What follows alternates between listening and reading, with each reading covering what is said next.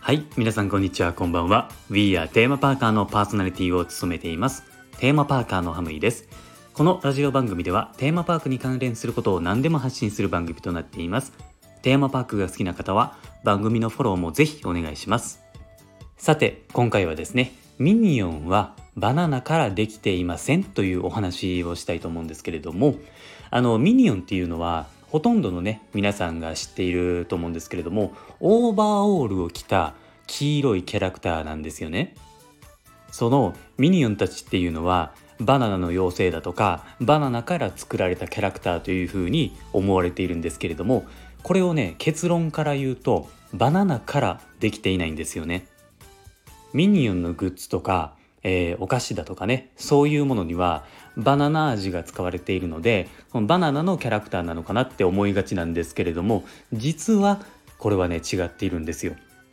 怪盗グルーと月泥棒っていう映画を見た人だと、えー、この作中でですねマーゴイリスアグネスの3姉妹のキャラクターが出てくるんですけれどもその3姉妹がですね初めてミニオンを見た時に「何これ?」っていう風に主人公のグルーに聞くんですよ。でそのグルーはですねバナナから作ったんやっていう風に言うんですよね。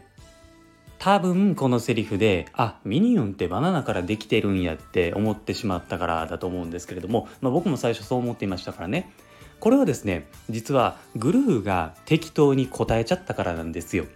当時グルーと3姉妹っていうのは仲が良くなかったんですよ。グルーは子供がすごい苦手だったんですよね。だからあんまり接したくなかったんですよ。なのでミニオンのことを聞かれた時にはバナナから作ったんやっていうまあそういうふうに伝えてですね話を切り上げたんですよ。まあだからこれ適当に言っちゃってるんですよね。なので、えー、ミニオンがバナナからできてしまったっていうイメージが強くなってしまった原因なんですよ。じゃあミニオンっていうのはいつからいるんやっていう話なんですけれども、えー、実はですねミニオンっていうのは1億4500年前から存在しています。めちゃくちゃ長生きしてるんですよ。これはですね恐竜がいた時代まで遡るんですけれども最初は海の中にいて微生物のような姿をしているんですよ。そしてですねこのミニオンっていう言葉にも秘密があるんですね、えー、このねミニオンっていう言葉は古文とか家来とか手先っていう意味が実は含まれているんです。つまりですねえー、親分とかボスを探す生き物になるんですよ。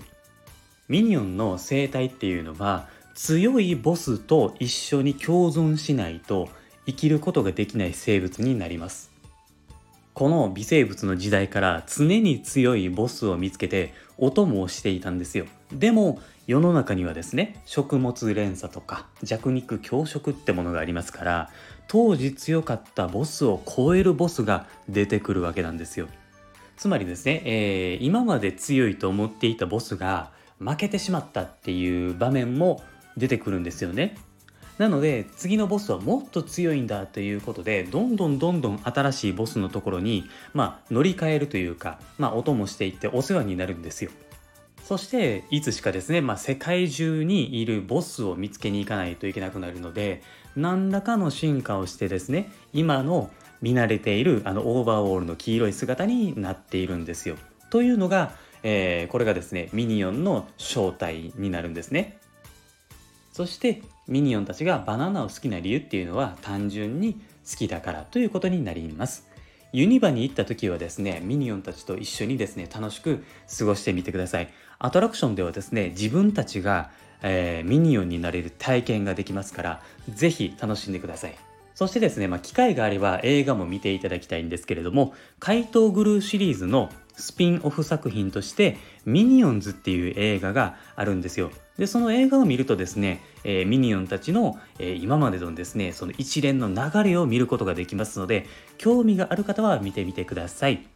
もしよかったらですね、僕のブログの方でですね、えー、すぐに見られる動画配信サービスとかを紹介していますので、概要欄のところに URL を貼っていますので、参考にしてみてください。はい。というわけで、今回は以上になります。今後もこの番組ではテーマパークに関連することはどんどんどんどん発信していきます。テーマパークが好きな人たちのことをテーマパーカーというふうに言います。僕はですね全国のテーマパーカーたちとつながりたいと思っていますのでもしよかったらフォローしていただいて一緒にテーマパーカーという言葉を広めていきましょう。そして Twitter もやっています。こちらをフォローしていただくと配信を聞き逃し防止にもなったり気軽に僕とお話できたりもできますのでぜひこちらもフォローをお願いします。